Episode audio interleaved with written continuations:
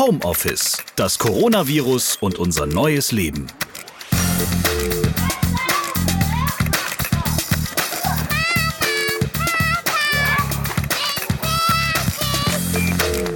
Hallo zusammen, ich bin Ralf Potzus und ich begleite euch durch die Pandemie. Also natürlich mit genug Abstand. Das ist beim Podcast ja ganz praktisch. Ich bin in euren Ohren und trotzdem weit genug weg. Anders als die feiernde Masse auf dem Berliner Landwehrkanal beim Schlauchbootschlamassel. Da gab es jede Menge Körperkontakt am Pfingstwochenende. Dabei ist bereits jetzt schon in Berlin die Covid-19-Ampel auf Rot, denn die Reproduktionszahl R liegt bei beinahe 2. So unter 1, das wäre fein. Naja, bei der nächsten Schlauchbootparty ist dann genug Platz für die zweite Welle. Das Virus lacht sich ins Fäustchen. Während also in Berlin das Pandemieplanschen offiziell eröffnet ist, stirbt in unserer Hauptstadt ein Großraumkino. Zu lange war der Lockdown für das UCI Kolosseum. Und auch beim Uferpalast in Stuttgart wird kein Kinovorhang mehr aufgehen. Beide Lichtspielhäuser sind pleite.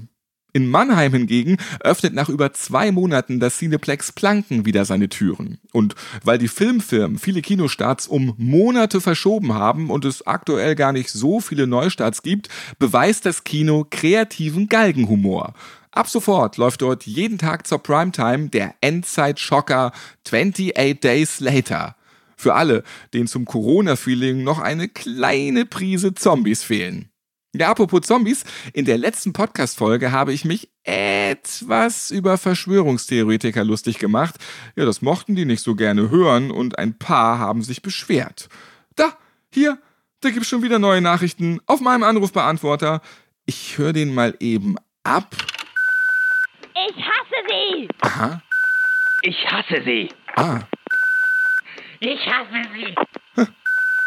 Ich hasse Sie! Oh, Ich hasse Sie. Der hat schon lange nicht mehr angerufen. In diesem Podcast hört ihr, wie die Menschen mit Corona leben und welche Geschichten sie erleben. Wir lernen ja gerade Pandemie und da verändert sich ständig was. Was vor ein paar Wochen noch galt, ist vielleicht morgen schon wieder anders. Eine spannende Zeit, eine kuriose Zeit. Nun ist das Wetter schön, die Laune wieder gut und für einige Menschen ist das Virus darum irgendwie wieder weg. In Deutschland fallen sämtliche Beschränkungen und sogar Virologe Christian Drosten sieht die Möglichkeit, dass die Menschen in Deutschland ohne zweite Welle durchkommen. Bei uns läuft's gerade gut. In den USA gibt's mittlerweile 100.000 Corona-Tote. Schuld daran ist auch das katastrophale Krisenmanagement von Donald Trump.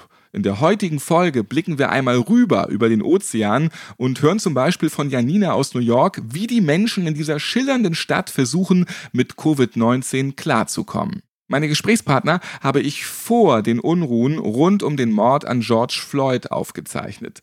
Mittlerweile dominieren in den USA die Themen rund um dieses traurige Ereignis absolut alles. Die Polizeigewalt, der Rassismus, die Ausschreitung und ein Präsident, der das Land immer noch weiter spaltet. Aber auch dort gilt, auch wenn es aktuell in den Hintergrund rückt, das Virus macht keine Pause. Es ist weiterhin da und besonders in New York. Reden wir darüber. Als erstes mit Torben. Er lebt seit drei Jahren in den USA, in Maine, in der Nähe von New York. Hallo Torben. Hallihallo. Maine ist jetzt genau wie weit von New York entfernt? Also aus deutscher Sicht ziemlich weit, das sind fünf Stunden mit dem Auto. Als ich noch in Deutschland gelebt habe, hätte ich gesagt, oh, das ist ja ganz woanders, aber jetzt als Amerikaner oder halber Amerikaner ist das halt für mich ein Tagesausflug. Also fünf Stunden im Auto, das reiße ich dir mal am Nachmittag ab. Ich fühle mich halb als New Yorker. Sonst wäre es so äh, Hamburg-Nürnberg und ja, jetzt ist es quasi doch dann der Nachbarort für dich.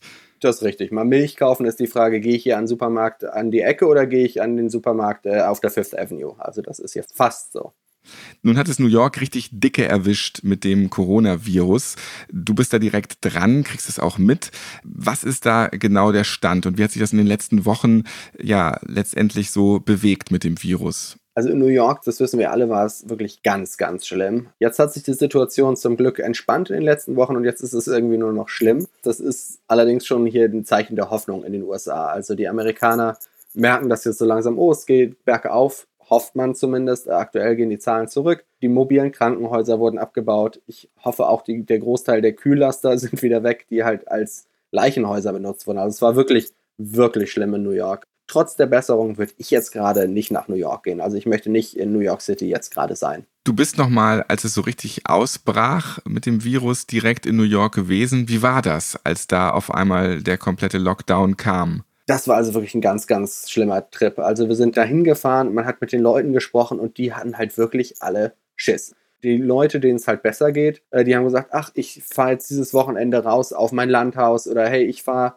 zu Freunden, die haben ein Haus am Ozean. Also da haben wirklich die Leute, die konnten, haben da die Stadt verlassen und haben dadurch natürlich auch die Krankheit verbreitet. Ich war da noch mal essen ein letztes Mal, also wirklich das letzte Abendmahl, bevor die Restaurants in New York geschlossen haben. Da dachte man noch für ein paar Wochen, aber das ist jetzt schon ja fast drei Monate her. Habe da auch mit dem Kellner dann gesprochen, habe gesagt so, hey, wie sieht es eigentlich für dich aus? Und der hat gesagt, ja, heute ist mein letzter Arbeitstag und dann auch keine Ahnung. Also natürlich ist das hier in den USA ja noch extremer, dass halt vor allen Dingen in den Niedriglohnsegmenten halt auch viele nicht ganz so legal Angestellte vielleicht sind und für die gibt es natürlich hier gar kein Sicherungssystem. Also wenn da plötzlich alle Restaurantjobs wegbrechen, das ist natürlich knallhart. Ja, und vor allem, wenn man sich jetzt die Arbeitslosenzahlen anschaut, Millionen auf einmal sind arbeitslos geworden. Was macht das mit einem Land, mit einer Region, in der du auch lebst, weil auch vor allem viele in New York betroffen waren? Ich habe hier Freunde von mir, also das kannte ich vorher auch gar nicht, die waren von heute auf morgen wirklich ohne Job da. Also das, das ist ja dann auch nicht hier, du kriegst irgendwie eine drei Monate Kündigungsfrist oder so, sondern hier ist es halt wirklich, du kriegst Dienstag den Anruf, ab Mittwoch bist du jetzt arbeitslos. Und was da noch mit dranhängt, ist hier in den USA auch die Krankenversicherung. Dass du halt, wenn du deinen Job verlierst, da hattest du hoffentlich einen Job durch deinen Arbeitgeber und jetzt ist der plötzlich weg. Das heißt, von heute auf morgen hast du keinen Job, hast du keine Krankenversicherung und das bei einer Pandemie ist natürlich nochmal doppelt schlimm. Und dann ist es einfach die schiere Anzahl an Leuten, die sich plötzlich arbeitslos melden. Also da ist das System mehrfach zusammengebrochen hier von der Arbeitslosenbehörde. Also vorher waren es hunderte Leute am Tag, die vielleicht darauf zugreifen und dann sind es plötzlich Millionen Menschen, die da das Arbeitslosengeld beantragen. Weil es gibt hier doch eine, Art Grundsicherung, gibt es hier, das ist natürlich wesentlich weniger als in Deutschland, aber das muss man den Amerikanern dann doch zugestehen. Man sagt ja immer gerne, ach, da gibt es gar nichts, aber es gibt hier doch so eine Art Grundsicherung und äh, es gab sogar 600 Dollar pro Woche Corona-Zuschlag quasi für Leute, die wegen der Pandemie ihren Job verloren haben, was für viele dann auch bedeutet, die haben mehr als vorher verdient. Das heißt, es gibt hier Lösungen und das ist auch dann sehr gut. Das Problem ist nur, das zu bekommen, ist halt wahnsinnig schwer, weil das System halt nicht auf so viele, auf 30 Millionen Arbeitslose ausgelegt ist, sondern nur auf einen Bruchteil. Wie ist es jetzt, in einem Land zu leben, wo die Führung, der Präsident komplett wahnsinnig ist? Wie viel Vertrauen hast du dann in solche Aussagen und überhaupt in die aktuelle Führung mitten in einer weltumspannenden Pandemie? Ich blicke da ziemlich neidisch auf Deutschland. Das ist natürlich da dann doch schon ein bisschen ein anderer Schnack, weil hier ist es halt, da sagt Donald Trump an einem Tag, sagt er, hey, jeder Bundesstaat kann es regeln, wie er möchte. Und am nächsten Tag schreibt er dann natürlich bei Twitter, jeder kann es so regeln, wie er möchte, aber ihr könnt es nicht so regeln und richtet sich dann an die demokratischen Bundesstaaten. Also versucht da dann auch wieder gleich dazwischen zu funken. Es fügt nochmal so viel Unsicherheit zu allem hinzu. Mir geht es relativ gut, ich habe noch meinen Job, aber wenn man sich vorstellt, man hat keinen Job und dann sagt dir der eine orangene Präsident, hey, es gibt gar keine Pandemie oder hey, das ist gar nicht so schlimm oder wir sind da bald drüber hinweg. Andererseits siehst du, wie alle Panik haben. Das ist ja einfach nochmal so viel Stress, der einfach nicht sein müsste. Kannst du den anderen Menschen denn vertrauen, die da jetzt unterwegs sind? Weil es gibt ja die Trump-Anhänger und die Trump-Gegner. Es gibt ja nur Schwarz und Weiß. Wie passt das jetzt gerade aktuell in einer Pandemie zusammen? Nur noch Chaos? Ja, also das sollte eigentlich meine Antwort sein. Das Problem ist einfach, dadurch, dass es halt hier wirklich, wie du sagst, nur entweder oder gibt, also entweder Demokrat oder Republikaner, zeichnet sich das halt auch in allem ab. Man denkt, eine Pandemie, das betrifft die ganze Welt, das sollte uns irgendwie so schlimm es ist, irgendwie zusammenbringen. Aber das ist hier gar nicht so. Also dadurch, dass du natürlich von der einen Seite dann auch die ganze Zeit hörst, Pandemic gibt es nicht, sondern Plandemic wird es dann genannt, weil das alles geplant ist. Bill Gates ist natürlich auch mit Schuld. Also die ganzen kruden Verschwörungstheorien die halt hier auch von den oberen Politikern mit unterstützt werden, dann siehst du halt einfach, wie die eine Hälfte der Amerikaner nicht daran glaubt. Also ich gehe hier die Straße lang und du kannst eigentlich sagen, jeder, der keine Maske aufhat, ist Republikaner und Trump-Wähler damit. Und die andere Hälfte, die eine Maske aufhat, ist Demokrat. Und das ist halt einfach so schlimm, dass es hier eine politische Entscheidung ist, ob du eine Maske trägst oder nicht. Hast du denn schon Sterilium getrunken oder dir andere Desinfektionsmittel gespritzt? Ist ja so ein Ratschlag vom Präsidenten. ja, also dieser Presidential Order habe ich mich jetzt mal widersetzt. Wir beide scherzen hier, aber das muss man sich mal vorstellen. So, so witzig das natürlich auf der einen Seite irgendwie ist, sich darüber lustig zu machen, ist es halt der Präsident der Vereinigten Staaten, der halt so eine Sachen von sich gibt. Also es ist eine ganz schlimme Situation, weil es halt so unreal wirkt auf der anderen Seite, aber halt so reale Folgen hat für so viele Menschen. Nun nimmt das ja wirklich auch ziemlich irre Züge an. Da gibt es ja auch Demonstranten, die gegen Corona demonstrieren und gegen die Masken und so weiter. Was hast du da für sehr merkwürdige, durchgeknallte Menschen schon so gesehen auf der Straße? Also hier in Maine sind wir zum Glück relativ sicher. Also du siehst natürlich hier, das ist für mich in Amerika aber ganz normal, dass jemand hier mit seinem Pickup-Truck beim Stoppschild einfach weiterfährt und der hat hinten zwei riesige Trump for more years Flaggen drauf. Das hätte ich mir vorher auch nicht vorstellen können. Das gehört hier zum Straßenbild dazu, dass du eine riesige Trump-Flagge auf deinem Pickup-Truck hast. Je verrosteter, desto besser. Ich bin da aber ganz froh, dass ich ja hier ganz im Norden wohne und nicht in den Südstaaten, wo halt die Leute ungelogen mit dem Sturmfeuergewehr zur Demo gehen. Also die demonstrieren gegen die Maskenpflicht, gegen die Ausgangssperre. Und in Deutschland, dann malst du ein Plakat oder hast mal ein paar Wimpel dabei und gehst so protestieren. Und hier ist es einfach, du lädst all deine Waffen und dann bringst du halt wirklich ungelogen den Raketenwerfer hinten auf den Schultern mit zur Demo. Äh, weil hier halt auch so eine Pandemie so politisch ist. Dann hat halt äh, der Donald Trump halt auch gleich gesagt, hey, die Ausgangsbeschränkungen sind nicht richtig, verteidigt das Second Amendment, also verteidigt das Recht, Waffen zu tragen. Und da sitzt man einfach und fragt sich, wie bitte? Was hat das eine mit dem anderen zu tun? Wie die beiden Sachen zusammenhängen, das kann ich dir sogar auch sagen. Es ist die Wahl im November. Es ist halt Donald Trump, der halt jetzt nicht guckt, wie kann ich in der Pandemie Menschenleben retten, wie kann ich jetzt hier irgendwie das Land in sichere Gewässer führen, sondern ich glaube, es ist dann einfach die Frage, wie werde ich im November wiedergewählt? Und das wird man halt, wenn man halt seine Basis befeuert gegen die Demokraten. Es ist halt nicht gegen das Virus, sondern es ist gegen die Demokraten. Welche Waffen sind denn so alles am Start bei der Demonstration? Du hast gesagt, Schnellfeuergewehre, Raketenwerfer, was noch? bei der Demo ist, hast du halt alles dabei. Also ich habe Bilder gesehen, wo die Leute mit ihrem AR-15 dann da stehen, dann Flammenwerfer ist, glaube ich, dabei gewesen. Also du kannst dir das nicht vorstellen. Da sind Bilder mit Leuten mit zwei Colts an ihrem Gürtel, als wäre das der wilde Westen. So schlimm es ist, das ist hier in den USA, in, in vielen Regionen gehört eine Waffe halt dazu. Und wie ist das für dich, in einer nicht enden wollenden Simpsons-Folge gerade zu leben? ja, das trifft's, äh, das trifft's erschreckend gut. Also so, so fühlt es sich hier an. Ich meine, stell dir mal vor, vor vier Jahren hätte ich dir jetzt gesagt, weißt du was, Ralf? Also in vier Jahren, da wirst du deinen Sommerurlaub zu Hause auf dem Balkon verbringen. Da wirst du eine Maske überall hin aufziehen und da ist ein orangener Mann, den du sonst nur aus dem Fernsehen kennst, Präsident der Vereinigten Staaten. Ich meine, das, das glaubt ja keiner. Ja, das ist jetzt so.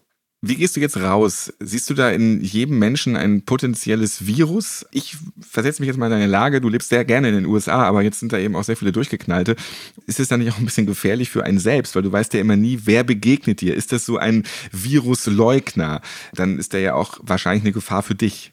Ja, ich habe relativ früh irgendwo den Tipp gesehen, dass man so tun soll, als wäre man selber krank. Dass man halt eine Maske trägt und Abstand von allen hält das ist auch immer noch das, was ich jetzt versuche. Also wenn ich hier in den Supermarkt gehe, ich muss heute noch einkaufen gehen, dann werde ich mir auch klar die Maske anziehen, tausendmal die Hände desinfizieren, so viel es nur geht. Das ist dann für meine Psyche, fühlt sich das so an, okay, ich tue wenigstens irgendwas. Aber klar, in der Realität ist das halt hier eine Gefahr. Also dadurch, dass es ja auch eine politische Entscheidung ist, keine Maske zu tragen. Also es gibt hier so eine Art Mutproben schon fast, wo es so ist, Leute wollen halt zeigen, so hey, ich will mich in meiner Freiheit nicht einschränken lassen, ich gehe jetzt ohne Maske ein Supermarkt. Das gibt es ja auch in Deutschland, die, die Experten, die dann sagen, so, ich weiß es besser, ich lasse mich nicht einschränken. Und hier gibt es halt noch ein paar mehr davon. Und klar, da hat man da natürlich so, so ein bisschen Angst, aber ich mache auch Social Distancing, so viel es geht. Also ich gehe in den Supermarkt und dann war es das. Also ich bin jetzt hier richtig zum Naturburschen geworden. Ich habe mir nicht nur einen riesigen Corona-Bart wachsen lassen, sondern ich bin wandern gegangen. So weit ist es schon, dass ich in den Bergen bin, einfach um mal draußen zu sein, um die Natur zu genießen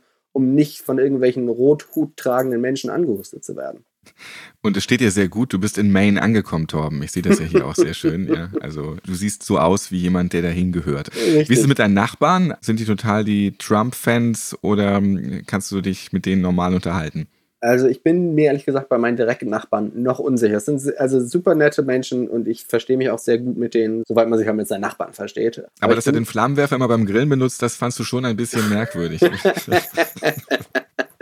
genau. Also ich bin vor ein paar Wochen nach Hause gekommen und dann haben die hier eine kleine Grillfeier, auch irgendwie nur sechs oder acht Leute da gehabt, aber ich bin schon nach Hause gekommen und gesagt, so, das Schwein, ich hab's doch immer gewusst. Also hat mir da relativ schnell äh, ein Urteil erlaubt, bin ich natürlich auch sehr froh und stehe bis heute dazu, dass das eine Frechheit von ihm war. Jetzt habe ich nun letztes Wochenende auch eine kleine Grillparty bei mir auf der Terrasse veranstaltet, aber das war dann doch wieder okay. Das ist eine ganz andere Sache.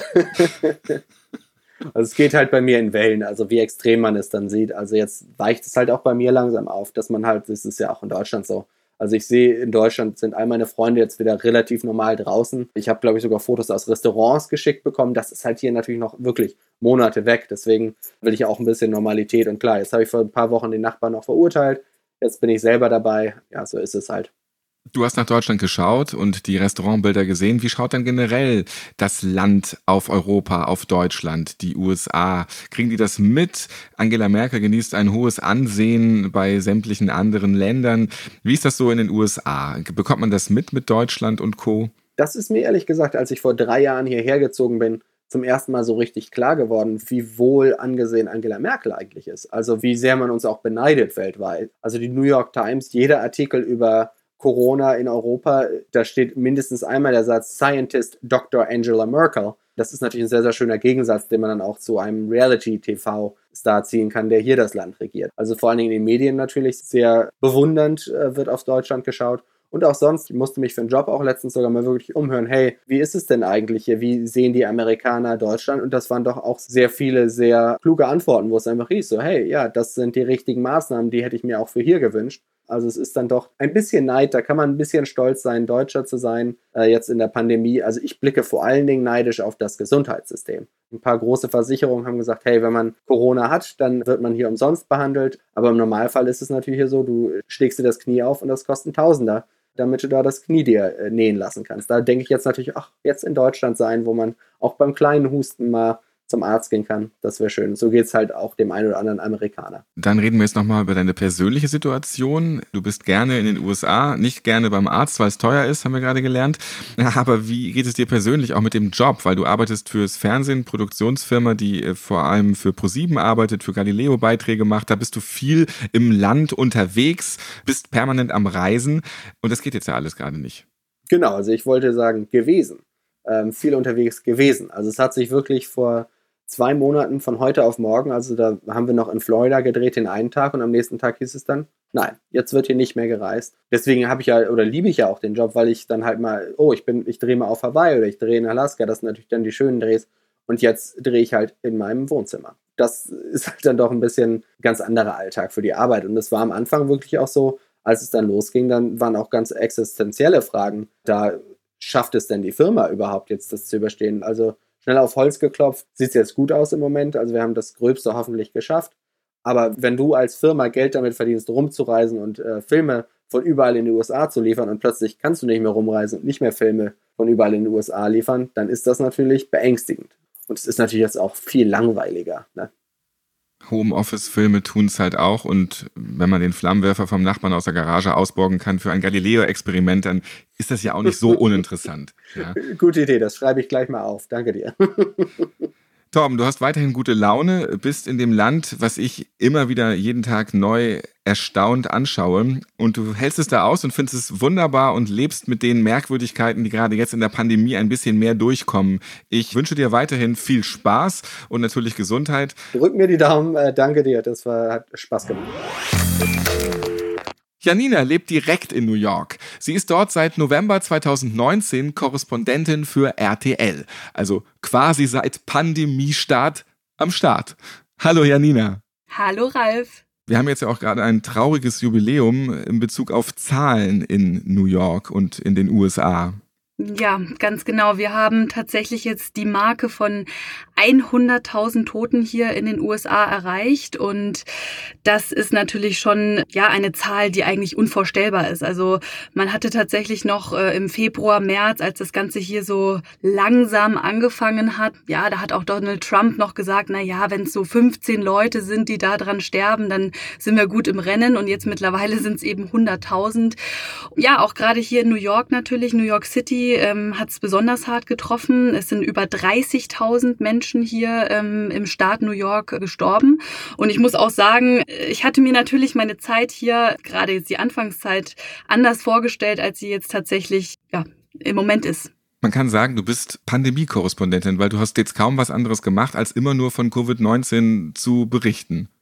Ja, also in den letzten Monaten tatsächlich, hast du ganz richtig gesagt, es gibt kein anderes Thema hier und wir sind ja auch tatsächlich noch ein bisschen hinten dran, was jetzt im Vergleich zu Europa und gerade auch zu Deutschland angeht. Also hier ist im Moment auch in New York alles noch komplett im Lockdown. Also ich kann immer noch nicht auch zum Friseur oder ich kann auch nicht in ein Restaurant oder das, was jetzt bei euch so langsam auch wieder alles anläuft, das ist hier alles komplett noch Zukunftsmusik, würde ich sagen. Das kann auch noch ein paar Wochen dauern.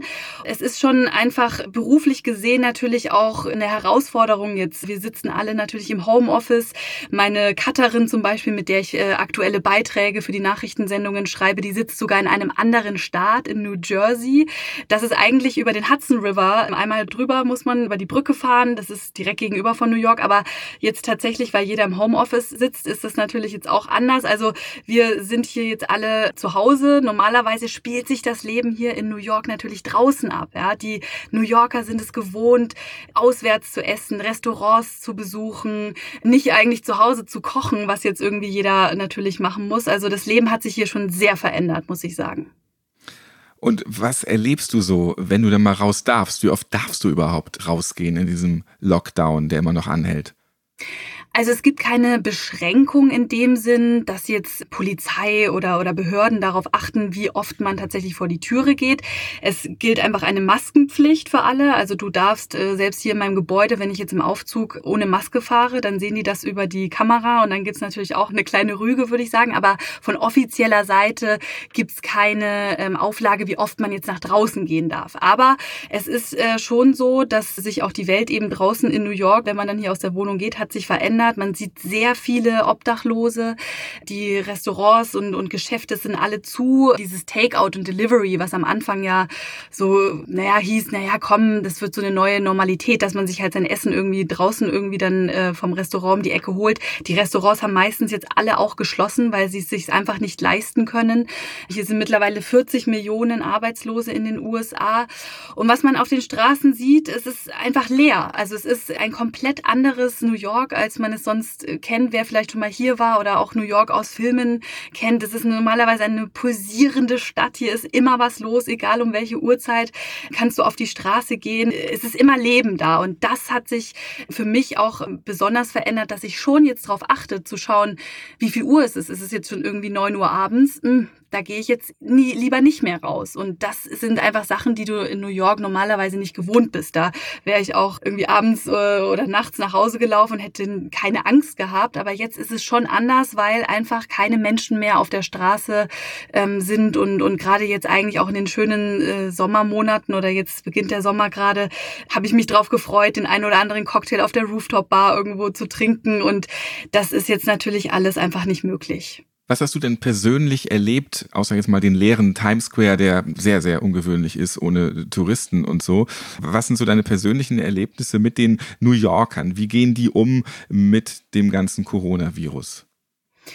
Die New Yorker sind ja eigentlich immer ziemlich positiv. Also allgemein, die Amerikaner sind ja immer ziemlich optimistisch gestimmt und ähm, sagen immer, ja, äh, das schaffen wir schon irgendwie. Und ich merke jetzt aber tatsächlich, je länger auch diese Zeit andauert, in dem dieser Lockdown jetzt auch ähm, stattfindet und in dem diese, diese Corona-Krise hier doch auch tatsächlich vielen die Existenz wirklich ähm, ja, geraubt hat, die Leute eben kein Geld mehr verdienen, dass doch die Stimmung so ein bisschen kippt. Also zumindest, dass man nicht mehr ganz so dieses, wir schaffen das wieder, diese Stimmung hat, sondern dass man schon vorsichtiger jetzt auch mit den Aussagen über die Zukunft umgeht. Und ich habe auch amerikanische Freunde, die zum Beispiel auf diesen Unemployment-Check warten. Also die mussten sich dann stundenlang, manchmal über Tage hat das gedauert, bis sie sich überhaupt einschreiben konnten, um Arbeitslosengeld zu bekommen. Und dann sind es, wenn man mal ganz ehrlich ist, für New Yorker Verhältnisse ein paar zerquetschte Kröten, von denen du dir eigentlich nicht mal deine Miete leisten kannst für einen Monat. Monat.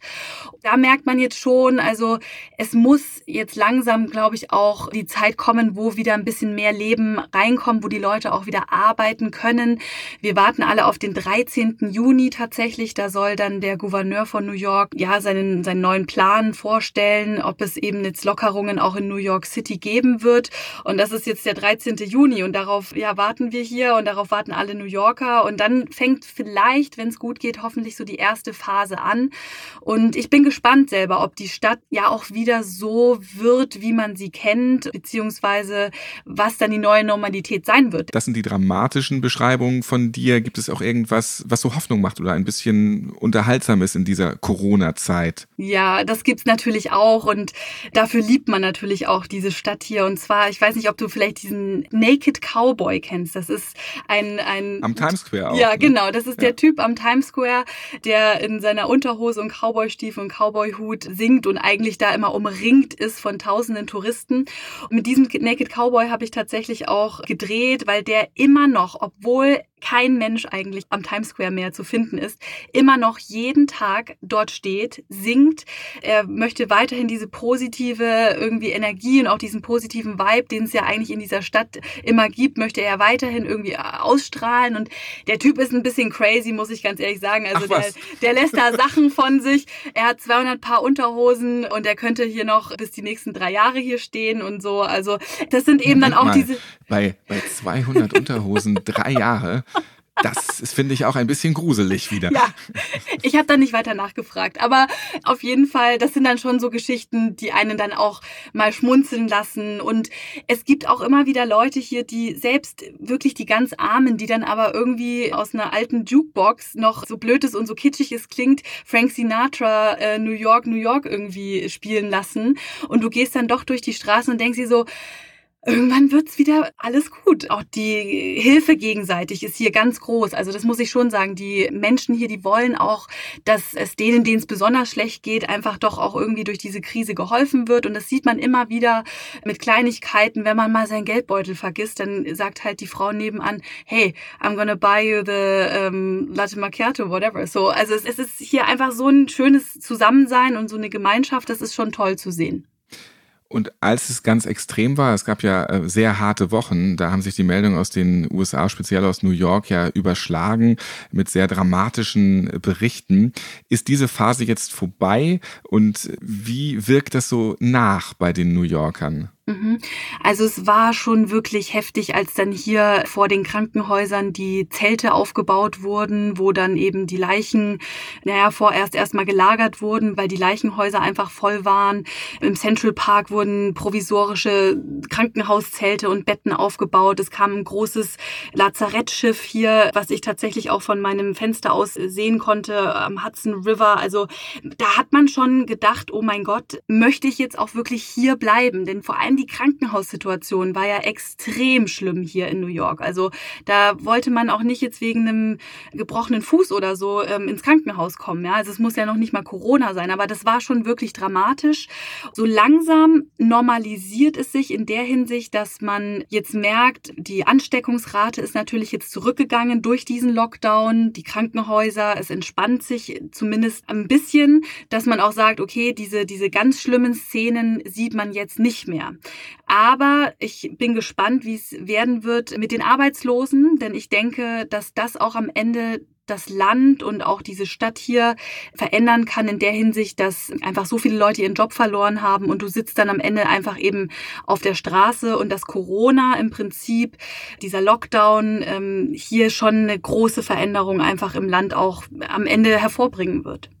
Nun ist New York nicht günstig, vor allem wenn man so sich die Mietpreise anguckt, sind dann schon ganz viele abgehauen, weil die sich normal eine ganz kleine Wohnung irgendwo im 25. Stock nicht mehr leisten können. Auch das, genau. Du sprichst was ganz, ganz Wichtiges an. Viele Leute, die sich hier nicht mehr leisten können, die sind tatsächlich auch im Alter von 40, 50 Jahren wieder zurück zu ihren Eltern gezogen. Oder sie suchen sich jetzt WG-Zimmer, also mit Leuten tatsächlich zusammenzuziehen, die vorher alleine gewohnt haben und auch Erwachsene, die vorher einfach einen ganz normalen Job hatten und jetzt äh, einfach nichts mehr verdienen. Und da schaut man natürlich, dass man sich irgendwie, ja, so gut es geht über Wasser hält.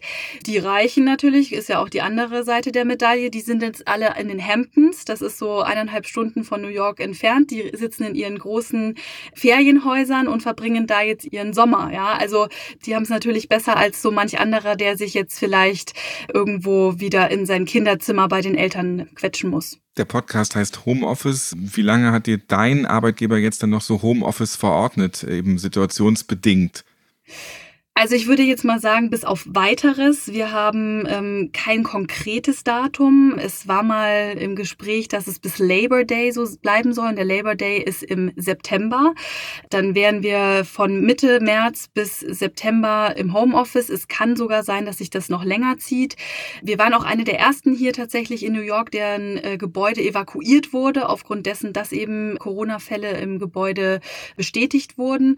Und seitdem läuft eben alles von zu Hause es ist vielleicht auch Jammern auf hohem Niveau, denn immerhin können wir noch arbeiten, aber natürlich besteht eigentlich der Job der Korrespondentin hier in New York daraus, auch viel zu reisen und viel zu drehen und im Land irgendwie auch rumzukommen und ähm, die Geschichten dann für die Menschen in Deutschland auch umzusetzen. Und da ist man jetzt schon relativ beschränkt, was man eben jetzt umsetzen kann, aber das wird äh, wohl äh, oder übel bis auf weiteres wohl noch so bleiben. Dann wünsche ich dir viele kreative Ideen und viele kreative Stunden mit Drehen im Schrank, im Keller oder im Hinterhof, ja. was eben dann noch so möglich ist. Weiterhin gutes Durchhalten, Janina. Danke dir für deine Ausführungen. Ja, vielen Dank. War schön mit dir zu sprechen. Und jetzt hört man bei Janina nochmal ein interessantes Geräusch. Ja. Das ist jetzt kein, kein Flugzeug oder eine Turbine, sondern es ist ein 300 Meter breiter, typischer amerikanischer Kühlschrank, der sich hin und wieder zu Wort meldet. Ganz genau. Der summt so vor sich hin und das ist hier auch ganz normal, denn die Riesendinger, die brauchen halt auch viel Strom leider. Und der war auch schon drin. Also ich konnte mir auch tatsächlich jetzt keinen kleineren Kühlschrank kaufen. Der kommt so mit der Wohnung mit das ist eigentlich die Wohnung in New York, weil größer sind die da auch nicht, dann die, die Räumlichkeiten. Und Fun Fact am Rande, wegen des Kühlschranks musst du für Audioproduktion oder für Aufsage auch mal in deinen Kleiderschrank gehen, damit es besser klingt. Genau, so ist es. Meine Tonkabine ist jetzt mein Kleiderschrank. Zum Schluss noch die Frage an einen von diesen kleinen Menschen, die jetzt immer permanent zu Hause sind und zusammen mit uns durchhalten. Wie kann man denn jetzt Kinderbetreuung, Arbeit, Unterhaltung und Spaß miteinander kombinieren? Also ich habe mit Papa ein lustiges Spiel gespielt, ein Meme auf Twitter und es heißt Alkohol Kinderhelden. Wir haben gemacht Jägermeister Eder, Rapunzel, Gin Knopf und Lukas der Aperitivführer. Dann gibt es noch Bob der Braumeister oder Kornröschen Außerdem gibt es noch Absinthbad und Tilda Apfelkorn, Karlsberg vom Dach und natürlich Bibi und Tina Colada. Vielleicht braucht ihr auch eine humorvolle Virusablenkung. Ja, dann macht doch mit beim Twitter-Meme Hashtag Alkoholkinderhelden. Viele User haben schon sehr lustige Vorschläge gepostet. Habt ihr auch interessante Geschichten rund um das Thema Coronavirus erlebt? Wie crazy waren euch die letzten Monate? In Rheinland-Pfalz könnt ihr bald ohne Mundschutz wieder ins Kino gehen. Traut ihr euch das? Singt ihr vielleicht in einem Chor und habt überhaupt keine Panik vor einer möglichen Ansteckung? Wir sprechen darüber in den nächsten Folgen. Schreibt einfach eine E-Mail an homeoffice@podever.de. Homeoffice läuft auf allen Podcast-Plattformen, zum Beispiel auf Castbox, bei Deezer oder Podbean. Natürlich hört ihr auch alle Folgen auf podever.de. Ich bin Ralf Potzus und ich freue mich, wenn ihr diesen Podcast abonniert und das nächste Mal wieder zuhört. Bleibt gesund. Homeoffice, eine von zu Hause aus Produktion von Podever. Mehr Infos auf podever.de.